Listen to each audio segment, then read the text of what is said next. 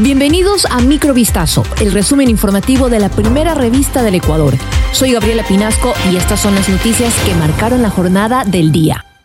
El presidente electo Daniel Novoa lanzó este martes una advertencia contra el primer mandatario Guillermo Lazo a vísperas de sucederlo en el cargo. El joven empresario señaló que el gobierno saliente, al que le quedan menos de 10 días para dejar el poder, está realizando gestiones en el Consejo de Participación Ciudadana y Control Social para nombrar entre gallos de medianoche a un nuevo superintendente de datos. La respuesta de Lazo no se hizo esperar y a través de la misma vía contestó a Novoa señalando que su gobierno no realiza gestiones de última hora, gobierna y lo hará hasta el último minuto en que estará en funciones, fue lo que escribió Lazo. Novoa también precisó que hay un proceso que empezó el 29 de mayo de 2023 para nombrar a la máxima autoridad de la Superintendencia de Protección de Datos, pero debido a la excusa de un miembro de la terna, se remitió al Consejo de Participación Ciudadana una nueva el pasado 20 de octubre.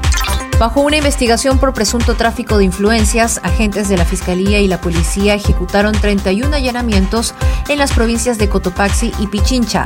Entre los inmuebles intervenidos están la Fiscalía de Pujilí y el Complejo Judicial de Cotopaxi. Las unidades especializadas en delitos contra la eficiencia en la administración pública e inteligencia fueron parte de este operativo denominado LEX, en el que se desarticuló una presunta red delictiva dedicada a los delitos de concusión, cohecho, tráfico de influencias bajo la modalidad de oferta.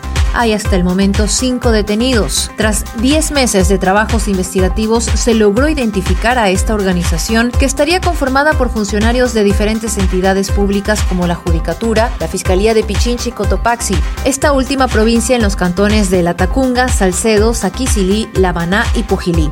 El tiempo de investigación permitió evidenciar las presuntas acciones delictivas que realizaban los funcionarios públicos, quienes presuntamente direccionaban procesos judiciales para conseguir sentencias favorables o sus archivos. La Fiscalía informó este martes un adelanto de la audiencia en la que se pretende formular cargos por presunta delincuencia organizada contra el empresario Danilo Carrera, cuñado del presidente Guillermo Lazo y contra otras siete personas por presuntamente haber integrado una trama de corrupción en empresas públicas. Este lunes la Fiscalía mostró su malestar por el aplazamiento hasta diciembre de la instalación de la audiencia prevista para esta semana, pero hoy indicó que tras su pedido se reprogramó nuevamente la audiencia para el próximo 24 de noviembre. Esta estaba programada inicialmente para el 25 de octubre, pero fue postergada ya en una primera ocasión para el 16 de noviembre por pedido de la defensa de algunos de los procesados, debido a que pocas horas antes el Ministerio Público había agregado al expediente el caso León de Troya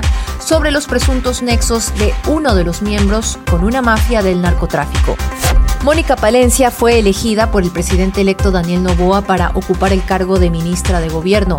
La nueva designación se convierte en una de las piezas claves del gobierno entrante que en menos de 10 días asume su mandato mientras Ecuador atraviesa una ola de violencia sin precedentes. Sobre su trayectoria profesional se conoce que es abogada penalista y ha representado a Novoa en cuestiones legales. También es consultora y asesora de instituciones educativas. Esta nueva funcionaria es viuda de Francisco Huerta, exalcalde de Guayaquil y exministro de Salud y Gobierno. Los gobiernos de Ecuador y Colombia han sugerido a Perú que la expulsión de extranjeros que se pretende al aplicar el decreto para echar a migrantes en situación irregular sea por vía aérea directamente al país de origen. Así lo dijo el ministro del Interior Juan Zapata ante versiones que advertían de un posible éxodo masivo de venezolanos desde Perú luego de que el gobierno de ese país aprobara el procedimiento administrativo sancionador a los migrantes irregulares. Zapata en un mensaje en su cuenta de red social Ex informó que mantuvo una reunión junto con el canciller Gustavo Manrique y autoridades de migración de Perú y Colombia con el objetivo de conocer las medidas migratorias del Perú e implicaciones regionales frente a la migración de ciudadanos extranjeros del vecino país. En la reunión se analizó la postura de Ecuador y Colombia, quienes coincidieron en que el proceso de expulsión de ciudadanos extranjeros se lo realice vía aérea desde Perú hasta su país de origen. Esto fue Microvistazo, el resumen informativo de la primera revista del Ecuador. Volvemos mañana con más. Sigan pendientes a vistazo.com y a nuestras redes sociales.